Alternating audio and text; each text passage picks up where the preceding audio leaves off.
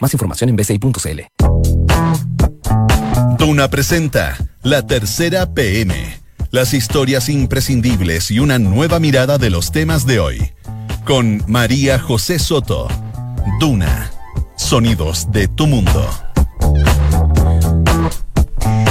Dos de la tarde y dos minutos. ¿Cómo está? Bienvenido a la tercera PM junto a Radio Duna en esta tarde de día lunes 5 de agosto de 2019. Hay 19,2 grados de temperatura, no tanto como ayer que hizo 27 grados, bastante calor. Mañana, martes, van a bajarse un poquito las temperaturas mínimas entre 6 y 15 grados, pero ya ese frío que duele los huesos ya, ya parece que ya no está. Al parecer se estaría yendo. Vamos de inmediato con los principales titulares de la jornada. Mientras Greta Thunberg ya empezó su recorrido a Chile para participar en la COP25, aquí en nuestro país, sede del encuentro medioambiental más importante que va a ser en diciembre, nosotros estamos debatiendo cambiar nuestra legislación. Hay un proyecto de hecho que se llama Ley de Cambio Climático que busca bajar el consumo de carbono, pero, y acá está lo que usted puede leer ahora, es resistido por el mundo empresarial. Sepa por qué. Las elecciones presidenciales son recién el 2021, pero la campaña pareciera súper adelantada, especialmente en la derecha. ¿Es Joaquín Lavín el candidato favorito de la moneda? Quedó instalada esa duda por lo menos, porque como el presidente Piñera valoró su opción públicamente en una entrevista la semana pasada, pero hay varios más disponibles en ese sector. Andrés Alamán, bueno, en la derecha José Antonio Caz también, y Felipe Caz de Bópoli, que está quedando atrás y su partido hoy día lo resintió. Vamos a hablar de Renato Poblete luego de que los jesuitas presentaran su informe bastante resumido a la fiscalía para que se investiguen las denuncias de estas supuestas 22 víctimas de abuso sexual, agresiones y hasta tortura. La duda es si una acción judicial tendría éxito real, considerando varios aspectos que le hacen muy difícil. Vamos a verlo aquí. ¿Los partidos políticos son o no son feministas? ¿O defienden el feminismo?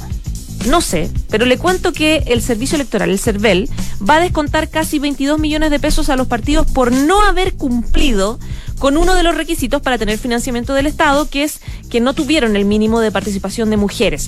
Fue una ley que se creó en el 2016 y que obliga que al menos el 10% total de esas platas se dedique a fomentar la participación feminista eh, o femenina. Ha ido creciendo la pega de los partidos, lo reconoce el CERVEL, pero todavía falta hablando de feminismo, es moda y una bastante positiva moda en Estados Unidos que grandes actrices de Hollywood están convirtiéndose en exitosísimas productoras ejecutivas de películas. Por ejemplo, Julianne Moore, Natalie Portman y varias otras que las puede leer de qué se trata en la tercera P. Y vamos a hablar de las nuevas matanzas en Estados Unidos. Este fin de semana hubo dos ataques con armas de fuego que causaron un total de 31 víctimas mortales. Vamos a repasar estas cifras. Escuche bien este número para que se entienda un poco el problema que, hay en Estados Unidos. Los norteamericanos tienen el 48% de las 659 millones de armas en poder de civiles que están en el mundo. La mitad de las armas del mundo en poder de civiles están en Estados Unidos. Dos de la tarde y cinco minutos vamos de inmediato al fondo de los temas ya publicados en la tercera PM. Uno de ellos, Renato Poblete, a propósito de, em, del, informe que hizo, que hicieron los jesuitas, donde se confirmaba o eh, se, ponía, digamos, en pie con mucha claridad estas supuestas agresiones a las 22 víctimas eh, por parte del fallecido sacerdote. La duda es qué éxito podría tenerse ahora en la fiscalía. Por lo pronto, la Fiscalía Sur eh, llamó a declarar al abogado Baldo Baum, que fue el que hizo esta investigación jesuita. Em, em, y de hecho, la duda es qué resultado podría traer de ese precisamente abogado. ¿Se puede hacer algo así con tantos problemas como por ejemplo que el imputado está fallecido? Bueno, se lo vamos a preguntar a Sebastián Minay que está con nosotros. Sebastián, bienvenido. Hola María José, ¿qué tal? ¿Con buen lunes. ¿Con quién estás whatsappiendo? Te veía tan concentrado. No, con Renato Polete no, claramente. no, no, claramente. No, no, pero ese es uno de los, el principal óbice para la vista penal. Es que ah, este es el caso del año. Y lo para lo, lo, increíble es que para todo el revuelo que ha provocado, la sorpresa de la gente que decía conocer lo que ignoraba, o que dice que ignoraba esta doble o triple vida que tenía el cura Poblete, parece ser inversamente proporcional a las perspectivas penales que tenga, penales que tenga esto. No, eso, esto no es un tema para la gente que a lo mejor no conoce mucho el caso de que aquí se estén escondiendo cosas o que se estén tapando, sino que las reglas del juego judiciales, más una serie de circunstancias que concurren en este caso, hacen bastante poco probable, no digo imposible, ¿eh? que judicialmente esto llegue a alguna parte. Me explico. Tú dijiste que la Fiscalía Sur citó a declarar al abogado claro. Waldo Baum, que es el abogado que contrató la compañía de Jesús para que hacer es este laico, informe. digamos, y que hizo un, un informe lo más completo y, y- y objetivo posible. Claro, si alguien se leyó la entrevista que le hizo Lelia Ayala ayer a la que salió publicada en reportaje la tercera, puede que el abogado no entregue mucha información, pero eso mismo es señero lo que puede pasar. Si alguien no se la leyó, se lo recomiendo, pero en pocas palabras. En varios pasajes de la entrevista, el abogado Baum dice, le preguntan cómo determinó tal y cual cosa. No se lo puedo contar porque tengo secreto profesional. Lo dice como dos o tres Claro. veces. Y otra cosa que dice ahí es que la- muchas de las víctimas, lo voy a estar brevemente entrando en materia para Ya. que se entienda bien, dice, no les han contado a sus familiares más cercanos ni a sus amigos. Hay casos en que se me dijo, y así lo creí, que era la primera vez en la vida que se contaba lo sucedido. Dos, que las víctimas tienen mucho temor de que se conozcan sus nombres. Y tres, que uno de ellos le dijo que no la volviera a contactar jamás ni que nadie lo hiciera. Ah, en la entrevista incluso el abogado recomienda que las víctimas se pongan en contacto entre ellas. Entonces, bueno, voy a- si quieres vamos... Recomienda, luego de todas las entrevistas, es lo único que puede hacer con ellas, digamos. mejor pónganse en contacto entre ustedes, que él la ha animado a declarar, pero hay víctimas a las que esto les pasó, lo que ya han declarado, porque él entrevistó a 102 personas.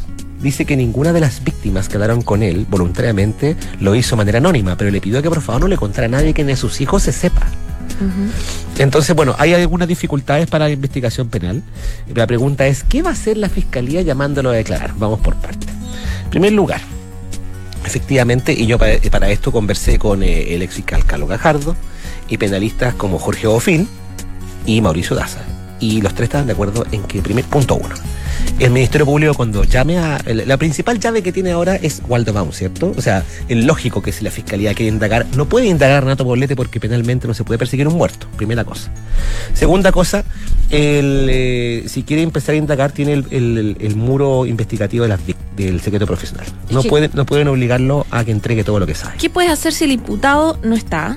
Y si las víctimas no quieren denunciar. Bueno, lo primero es ¿Qué que la, la- la ahí? investigación penal no es contra la responsabilidad de Renato Poblete. No, no, no. no, una- No, es- judicialmente Es contra eventuales encubridores, coautores o cómplices. Hay dos dificultades principales. Una es que el Ministerio Público no puede, va a citar a declarar a Waldo Baum como testigo, pero el Ministerio Público no puede obligar al abogado Baum a que les cuente todo, todo, todo, todo, todo lo que sabe.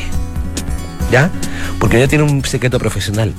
Lo que los juristas dicen es que Baum solo puede ent- entregarle al Ministerio Público lo que el mandante, es decir, la compañía de Jesús, le autorice a entregar. Ya. Hasta ahora vamos en el resumen ejecutivo del informe. La lógica indicaría que le entregue el informe entero. Pero si la compañía de Jesús se opone, porque fue una investigación hecha bajo otras circunstancias, en forma voluntaria. Ahora, ¿esto se puede hacer a la mala? Es decir, pidiendo nomás el informe, me lo pasa y me lo pasa. Mm, Yo creo que. ¿Incautando? Yo pre- mm, ahí, bueno, esa sería otra variante, pero por lo menos donde yo me pregunté, hay un secreto profesional que no se puede violentar, porque es un trato entre privados. Y segundo, eh, bueno, como te digo, solamente puede entregarle lo que, él, le- le- lo que, des- lo que los jesuitas le permitan. Y el tema de las víctimas es súper complicado, porque muchas de estas víctimas hicieron acto de confianza. De hecho, una de ellas Claro. Solamente fue a declarar ante Baum porque no quería que el testimonio de la Marcela Aranda, que es la única víctima que se conoce, quedara solo en un páramo, como si fuese la única causa. Mm. Dijo, yo voy a declarar solamente para que se sepa que había más casos. Entonces, eh, por ejemplo, me decía, no me acuerdo si era Carlos Gajardo, me decía, dijo, bueno, si le entregan el informe completo, que es lo que debería hacer, por último, ahí se podrían tarjar los nombres de las víctimas o, o los datos que permitan encontrarlas. Oye, pero qué terrible, porque uno sabe que en la fiscalía, cuando las cosas pasan en manos de la fiscalía, el Mm, nivel de filtraciones sí, de todo. Sí, sí, sí. Y ese es el pánico de las víctimas que le dijeron. Por eso te digo que una le dijo a Baum, le dijo, por favor que nunca más nadie me llame. Mm. Entonces, esto queda en el tema de la pesquisa, la, la línea investigativa por el lado de las víctimas, que es lo que permitiría acreditar que los abusos sexuales ocurrieron, que efectivamente había autores o cómplices encubridores. Pensemos en el caso de Marcela Aranda, que habló incluso de violaciones masivas. Y también permitiría aclarar el tema de los abortos, depende solamente, al parecer, del nivel de persuasión que tenga el Ministerio Público con estas víctimas, de tratar de ubicarlas. Salvo que se produzca una medida intrusiva, pero claro, hay un derecho contra otra persona. Y eh, también hay un obstáculo por el tema de los plazos transcurridos. Todo prescrito. Mira, son dos cosas. Lo, se, investigó el periodo entre 1968 y 58, se me apura un poco, hasta el 2010, que es la fecha de muerte de Renato Poblete Paz. El Ministerio Público solamente puede investigar desde junio del 2005 en adelante. ¿Sabes por Mm. qué? Porque solamente existe de esa fecha. Eh, queda solamente los últimos cinco años de vida del cura Poblete. Mm. Cualquier cosa que haya ocurrido antes, tiene que haber eh, una investigación de un juez del crimen. Pero hay antiguo. denuncias cinco años antes de su muerte. Lo que trato de decirte es que el margen es muy estrecho. No te digo que haya denuncia, digo Ya. que el margen es muy estrecho. O sea, la- O sea, tú- estás concluyendo que la- no tiene ninguna posibilidad de nada esta, O sea, esta investigación. yo, soy categórico, lo que no tiene posibilidad matemática es iniciar una causa contra un muerto, pero las posibilidades de una arista penal que llegue efectivamente a cómplices encubridores, en palabras no mías, sino de los expertos del caso, es que es una investigación que parte con las manos atadas, con muy poco margen, porque si además son hechos que vienen antes del 2005, tienen que entrar un juez del crimen y ahí opera la prescripción. Hay, hay casos en que si los delitos son de 5 años entran a prescribir. Claro. Y, las y, de- y los casos de violación, de, de abusos sexuales solamente se pueden hacer si las víctimas nos denuncian, salvo que haya menores de edad. Pero espérate, ¿y si hay una o dos víctimas que fueron abusadas en el año 70? Tampoco se puede. Y si están dispuestas a con nombre y decir eh, eventuales encubridores, si ahí, quieren se podría, ahí se podría, es, es por eso te digo, si aunque hubiese un hubie- aunque cambio, estuviese prescrito. si hubiese un cambio en la disposición de las víctimas, claro que se podría. Lo que pasa es que sí se puede investigar, pero ahí entran a detallar otras considerandos, como por ejemplo que hay abogados que estiman que bueno, si no se puede investigar ni perseguir, si no se puede perseguir, ¿qué sentido tiene ¿Para qué? investigar? Hay gente que te dice, oye, pero con los recursos que tiene el Ministerio Público, lo mismo que esta tesis de que se investigue a San Alberto Hurtado. Mm. Es como, ¿para qué van a perder plata en esto si esto no es un instituto de memoria histórica? En este caso da la sensación de que por, por, por necesidad de tener verdad. eh, Bueno, se es lo que dice, es lo que me decía Mauricio Daza, que lo cito para no latear más, cuando dice, cuando hay delitos sexuales sistemáticos cometidos en la Iglesia Católica, Claro. no hay peor investigación que la que no se hace. Ahora, Totalmente. que se pueda castigar a Y alguien de connotación ya es otra cosa. además. Pero claro que es un tema que mete ruido, que sea como el caso del año, que puede que no llegue a puerto a ninguna parte, pero habiendo una duda respecto de cómplices encubridores, mm, tal vez valga la pena hacer el esfuerzo. Vamos a ver qué pasa porque la Fiscalía, el, el Fiscal Nacional aún no se ha pronunciado sobre las, las cortapisas que tiene Mm. esto.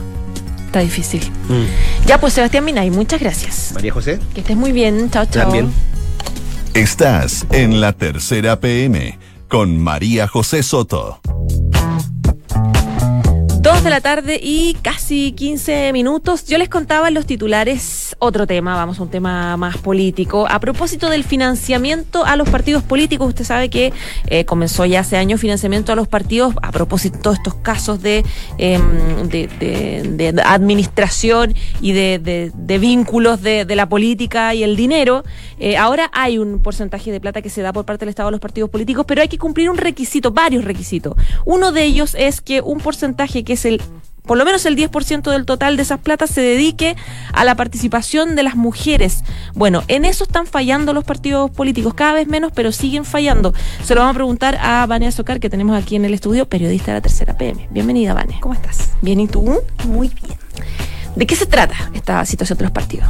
Bueno, como tú bien decías, el 10% del total de fondos que entrega el Estado a través del CERVEL a los partidos, por ley, desde la Comisión Engel, recordarás, que fue la que en fondo estructuró cómo venía la nueva ley de partidos políticos, junto con el Congreso, que estableció que ese 10% tenía que estar destinado netamente a fomentar la participación femenina.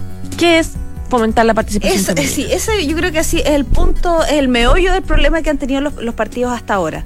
Porque, claro, ¿qué se entiende? Entonces, en el. ¿Qué se pasaba por participación femenina, por eh, fomento a la participación femenina? Era muy amplio hasta, el, hasta el año pasado, al menos para los partidos, y ellos rendían cuenta y rendían gastos diciendo, bueno, esto es para, fue para participación femenina. Lo que pasa es que entendían cualquier cosa y, y ha sido, y ahí se ha ido acotando la cancha. El año pasado, este año se destinar, se van a, se descontaron 20, se van a descontar en verdad, el próximo año se hace el descuento, se determinó que se van a descontar 21 millones de pesos a todos los partidos en general. Ya. Hay una tabla ahí de cuáles son los que más incurren en problemas y cuáles menos. Pero el año pasado se descontaron 67 millones de pesos a los partidos por este mismo ítem. Y ahí el problema era de que se rendían gastos eh, por... Eh, participación femenina y, o sea, le pagué el viático a la señora Juanita para ir a la reunión del comunal X. Y, el CERVEL les dijo, y eso no, es, no, es. No, eso no es fomento a la participación femenina. Fomento se trata de participar, de en el fondo fomentar la igualdad en los partidos y que en el fondo estas personas lleguen de alguna manera, se les dote de herramientas para que lleguen a cargos de representación llegado el momento. Y como los partidos no entendieron eso, decían, bueno, usted no entendió, esto no vale, así que les descontamos para el próximo año. O sea, es formación para que se conviertan en candidatas. Sin duda, eso se trata de eso básicamente. Ni siquiera está la exigencia de que sean candidatas, porque no, no. De todas formas, en la postulación sí hay una exigencia de que hay un mínimo de mujeres. En la postulación final para candidatos, pero en lo que se refiere al control de gastos de los partidos, no, se trata en el fondo de fomentar la participación femenina en distintos estratos dentro de los partidos. Y claro, y ahí como los partidos no habían entendido bien esto, eh, el golpe avisa. Entonces, y el golpe fue... El golpe, las lucas. Las lucas, en este caso fueron eh, descuentos importantes de, de los fondos que le correspondía a cada uno.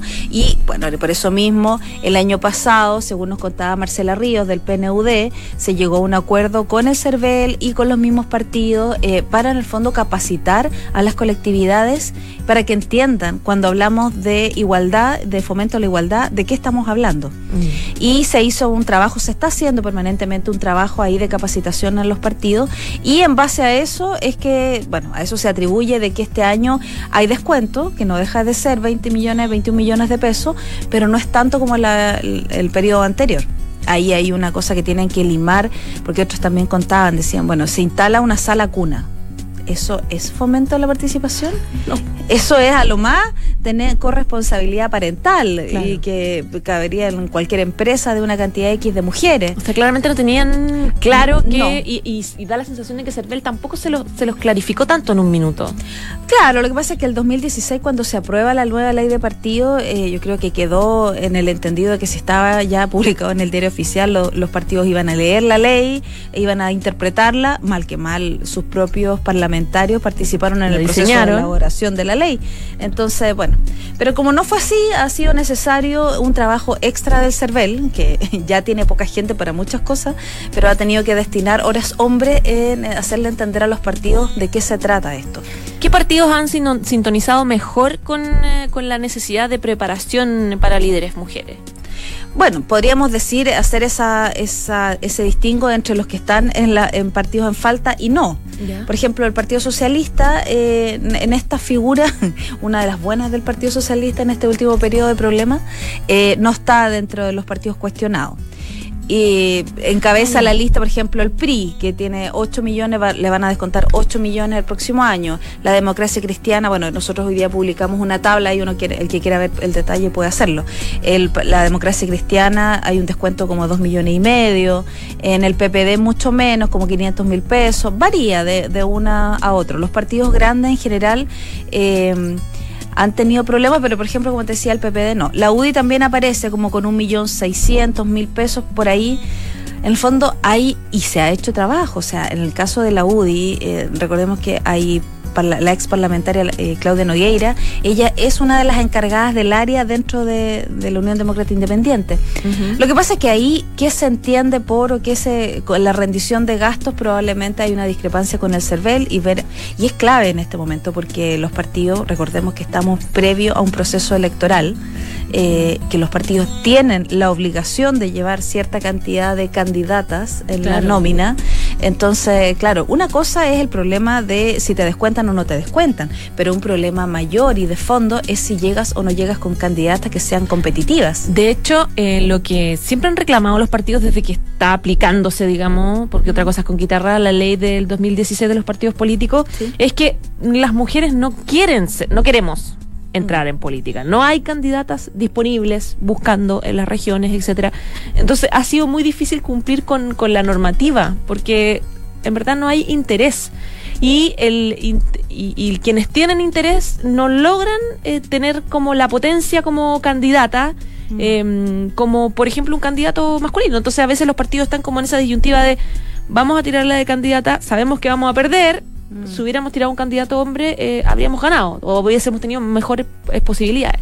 Sí, eso es una mirada, porque efectivamente los partidos dicen que hay menos interés de la parte de las mujeres, pero también es verdad de que muchas mujeres que han tenido el interés las llevan eh, como arroz graneado. O sea, en el fondo, en esta lógica del que tiene, mantiene, eh, muchos, muchos personajes dicen, bueno, el candidato privilegiado, el que se le pone más plata, es X, y la señora X va, aporta un poco con cumplir la cuota.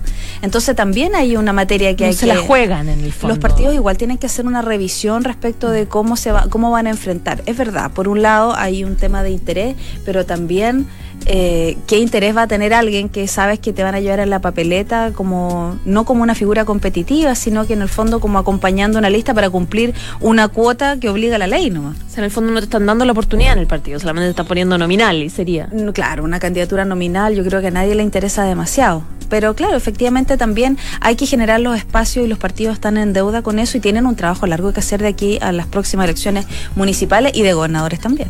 Vane, el próximo año son las elecciones municipales. ¿Cómo se mm. prepara una futura líder, una candidata? Me imagino que es una pega que se está haciendo, como tú dices, desde ya, desde ahora o no.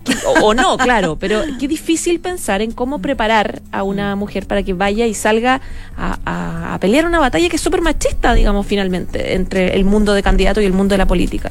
Bueno, yo no sé realmente si hay uniformidad dentro de los partidos de cómo enfrentar este tema. Me, me imagino de que la receta que están aplicando en el PPD no es la misma que estarán aplicando en Renovación Nacional o en Evópoli, qué sé yo. Evópoli, por ejemplo, eh, ellos han hecho permanentemente para la elección pasada, lograron una gran cantidad de de representantes que llegaron al Congreso y que lograron buenas votaciones porque se hizo un trabajo en regiones importante y eso me imagino que incluye a mujeres también. Hay partidos que están eh, más al debe en ese sentido.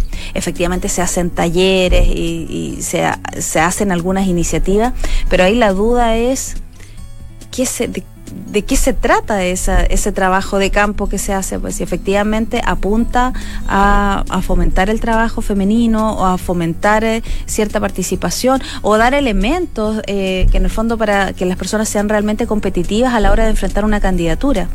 Eso la verdad que es una materia que no hay una receta única eh, dentro de los partidos pero sí hay un estándar mínimo que tienen que cumplir y a eso se refiere eh, esta revisión de, fondos que hace el, servicio electoral. Ya pues, Vane, muchísimas gracias. Gracias a ti. Que, estés bien. Chao, chao. En Duna Escuchas, la tercera PM, con María José Soto. 2 de la tarde y 24 minutos. Em, hay una de las notas disponibles en la tercera PM que tiene que ver con la matanza, nueva matanza en Estados Unidos de este fin de semana, donde hubo 31 personas que fallecieron. Eh, el debate es el de siempre, el uso de armas, la posibilidad impresionante de, de, obtener armas del mundo civil, digamos, de la comunidad. Eh, y parte esta nota con una, con una cita bastante interesante que da para poder debatir. Eh, para Donald Trump, presidente de Estados Unidos, las enfermedades mentales y el odio aprietan el gatillo, no las armas. Desde ahí uno dice, uy, esta sociedad como norteamericana va, va por lo menos eh, bien complicada. Se lo va a preguntar a Alejandro Tapia, que eh, junto con su equipo preparó, el reportaje editor de Mundo de la Tercera. Bienvenido, Alejandro. ¿Qué tal? ¿Cómo estás? Bien también, pues. Qué bueno. Fin de semana sangriento en Estados Unidos. Atroz, sí. Con eh, 12 tiroteos masivos eh, en un lapso de apenas 13 horas Primero lo del sábado en eh, este local de Walmart en El Paso, en la frontera con México, en el estado de Texas, con 22 eh, muertos. Eh, y luego el día siguiente, la madrugada ya del domingo, en Dayton, Ohio, también otro tiroteo masivo dejó 9 muertos y 27 heridos.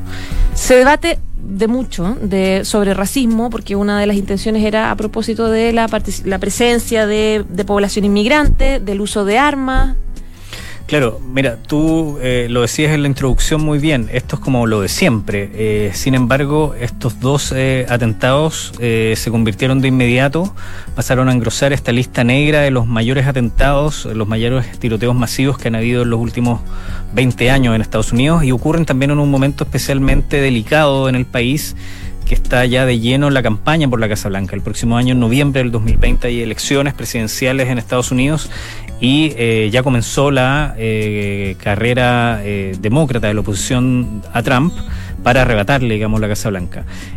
Trump fue muy criticado el fin de semana porque no hizo ninguna declaración pública hasta el domingo a las cuatro y media de la tarde, cuando ya habían pasado más de 24 horas desde el primer ataque masivo.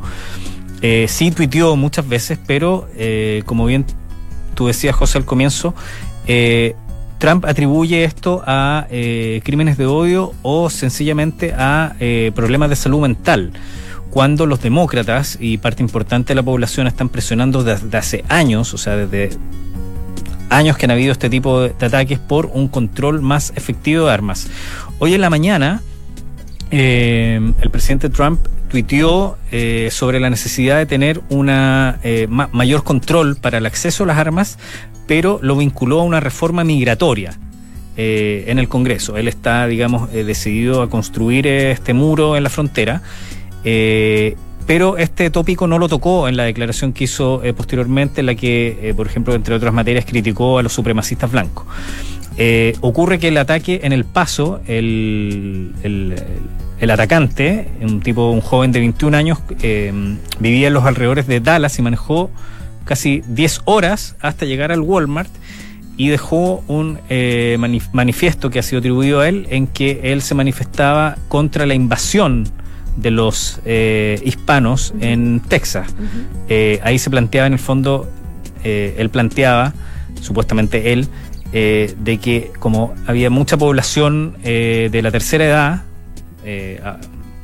población mayoritariamente blanca de la tercera edad, esas personas iban a morir y los iban a reemplazar los hispanos. Entonces, eventualmente en un futuro, Texas iba a dejar de ser un estado republicano, eh, ha sido tradicionalmente así, eh, y e iba a pasar a votar por los demócratas. Esto podría haber sido uno de los tantos motores que llevó a este tipo a masacrar gente. Y de inmediato también se abrió el debate en Estados Unidos sobre que la propia retórica de Donald Trump, que ha eh, tuiteado miles de veces y ha hecho referencias a esta invasión, no, no, no tan eh, del modo clara como invasión hispana, pero sí eh, se ha referido en términos durísimos contra la migración, esto pudiese afectar. Invitó a las congresistas afroamericanas a salir, a irse, como si no estaban de acuerdo. Entonces, los demócratas están aprovechando también este momento para eh, criticar esta retórica de Trump que de alguna manera podría explicar que eh, un joven lleve a cabo una matanza de este, de este tipo. Ahora, tiroteos en Estados Unidos hay prácticamente todos los días. Lo que pasa es que tanto los organismos que van haciendo un recuento de estos tiroteos eh, los enumeran según la cifra de fallecidos. Mira, mira lo terrible que te estoy diciendo. Ah, o sea, muchas veces nos enteramos que hay un tiroteo y mueren dos personas. Claro, por ejemplo. Y, pasa. Claro, por ejemplo, en lo que va del 2019, solamente para tener una referencia, han habido 22 tiroteos con más de cuatro muertos. Esa es la cifra que utilizan algunos organismos de, eh, que se preocupan de este tema. O sea, 22 tiroteos con más de cuatro muertos. Pero el Departamento de Justicia eh, enumera los tiroteos con más de tres víctimas mortales. Entonces, en ese rango, en esa categoría, serían 32 tiroteos con más de tres víctimas mortales. Solo este año. Solo este año. Ahora, hay, cifras eh, realmente impresionantes en Estados Unidos eh, porque en lo que va del 2019 han habido 255 tiroteos en total con víctimas, víctimas fatales. con, víctimas fatales o sin víctimas fatales, o sea, con, con muertos o heridos, en total 252. Y los incidentes con armas, eh, cualquier tipo de incidente que involucre un arma, llegan este año a los 33, 33 mil. No te puedo creer. Con eh, más de 8.000 muertos, sin contar los 20.000 suicidios que registra cada año Estados Unidos, o sea, son 33.000 incidentes con armas que dejan 8.000 muertos. Alejandro, ¿y esta cifra ha ido en aumento? Por ejemplo, la de tiroteos. Mira, en, la de tiroteos, eh, más, allá, sin, sin, tomar en cuenta, sin considerar si es que deja víctimas fatales o no, eh, en el 2017 fue 240, 346 y en el 2018 340. Es decir, eh, como ahora esta cifra llega a 255 y estamos a mitad de año, posiblemente este año sea Se debería duplicar. se podría eventualmente duplicar eh, respecto a los últimos dos años. O sea, se debería llegar a 500 más o menos. Claro, lo que ocurre es que además que en los últimos 5 o 10 años eh, se han llevado a cabo en Estados Unidos las matanzas más sangrientas. O sea, en este periodo de tiempo eh, han sido eh, las matanzas más terribles, eh, como la ocurrida el sábado en El Paso, Texas. Además, El Paso es está en la frontera pegado, pegado, pegado a México. Eh, era este Walmart donde ocurrió el, ataque, es frecuentado el fin de semana por miles de ciudadanos eh, mexicanos y bueno, por supuesto entre las víctimas también hay eh, seis personas mexicanas que fallecieron. Y en ese sentido México va a emprender acciones legales para que Estados Unidos proteja de buena manera a sus ciudadanos que viven en Estados Unidos. Además, yo veía otra cifra bien impresionante de la nota que ustedes publicaron, que es que los, los- la población estadounidense civil tiene el 48% de las armas del mundo. Sí. Eh, se estima que las armas en el mundo eh, hoy llegan a la impresionante cifra de 650 millones, de las cuales el 48% están en manos de ciudadanos estadounidenses. Eh, para hacerse una idea más concreta de estas grandes cifras, podríamos decir que 4 de cada 10 ciudadanos estadounidenses tiene algún tipo de arma en su casa. Qué impresionante. Así es, eh, este debate eh, que surge eh, siempre cuando hay un tiroteo de este tipo, finalmente siempre ocurre que naufraga en el Congreso. Los demócratas han estado en los últimos años presionando para un mayor control y un mayor control podría significar eh, que para comprar algún tipo de arma se presenten antecedentes eh, de salud mental, antecedentes penales, etcétera, etcétera. Pero como es tan fácil comprar un arma, también eh, se ha puesto énfasis en prohibir eventualmente los fusiles automáticos. Pero en Estados Unidos hay un, eh, una asociación, la Asociación Nacional del Rifle, que es un lobby muy poderoso que eh, tiene muchos recursos eh, y que finalmente siempre actúa, digamos, a favor de que eh, cualquier ciudadano pueda libremente comprar un arma. Eh, mientras no haya un, eh, un decomiso de las armas que ya están en, en manos de la población, han, han habido países que han hecho incentivos monetarios Monetario. para comprar armas y eso ha, ha- ha resultado. Mientras, mientras eso no ocurra y mientras eh, cualquier persona sin ningún tipo de papel pudiera comprar un arma y mientras esas armas sean eh, fusiles automáticos, eh, no, estos tiroteos no van a parar. De todas maneras. Eh, y eh, Trump además está muy en, en sintonía de culpar, digamos, de estas acciones a eh, lobos solitarios, a Las suprema- enfermedades mentales, suprema- digamos. claro, supremacistas blancos, locos, eh, pero el fondo del, del, de- del tema no es ese, en el fondo, el, el fondo es el acceso a qué tipo de armas también se puede eh, acceder, si ¿Qué no va a ser eh, una espiral acceden? impa- in- imparable. O sea, esto, esto lo, se puede repetir perfectamente muy pronto. Sí, en Estados Unidos, como, como decíamos, hay tiroteos prácticamente eh, todos los días. De hecho, este año han habido más tiroteos que los días que llevamos, digamos, hoy 5 de agosto. Y lo curioso es que en todo caso no le afectan la- las encuestas a, a Donald Trump. No, porque Donald Trump matanza. tiene eh, prácticamente la mitad de la población de Estados Unidos lo apoya, apoya su retórica, apoya sus medidas, eh, la economía no anda para nada mal. eh, Pero no está la tranquilidad de poder ir a un bolo, a un restaurante, sin que eventualmente pueda pasar algo. Sí, lo que pasa es que eh, el, el New York Times lo, lo decía muy bien ayer. eh, la población, como ya está casi tan acostumbrada a este tipo de, de, de tiroteos, se vuelve cada vez más insensible. Entonces, por ejemplo, claro, eh, para los habitantes de Dakota del Norte, que ocurra un tiroteo en Texas ya no, no, no conmueve prácticamente a nadie. Entonces, Mm. eh, por eso de inmediato los precandidatos demócratas eh, salieron a criticar y a culpar incluso con, con una retórica bastante dura a Donald Trump por eh, lo ocurrido eh, en el, Paso, Texas. Ya pues, Alejandro, un millón de gracias. No, gracias a ti. Que estés muy bien. Nos vemos. Chao, Chao. chao. 2 de la tarde y 36 minutos. Ya nos vamos. Gracias por informarse con nosotros, pero quédese el 89.7 porque ya viene la próxima carta notable y además un nuevo capítulo de Sintonía Crónica con Rodrigo Santa María y Bárbara Espejo. Chao, chao.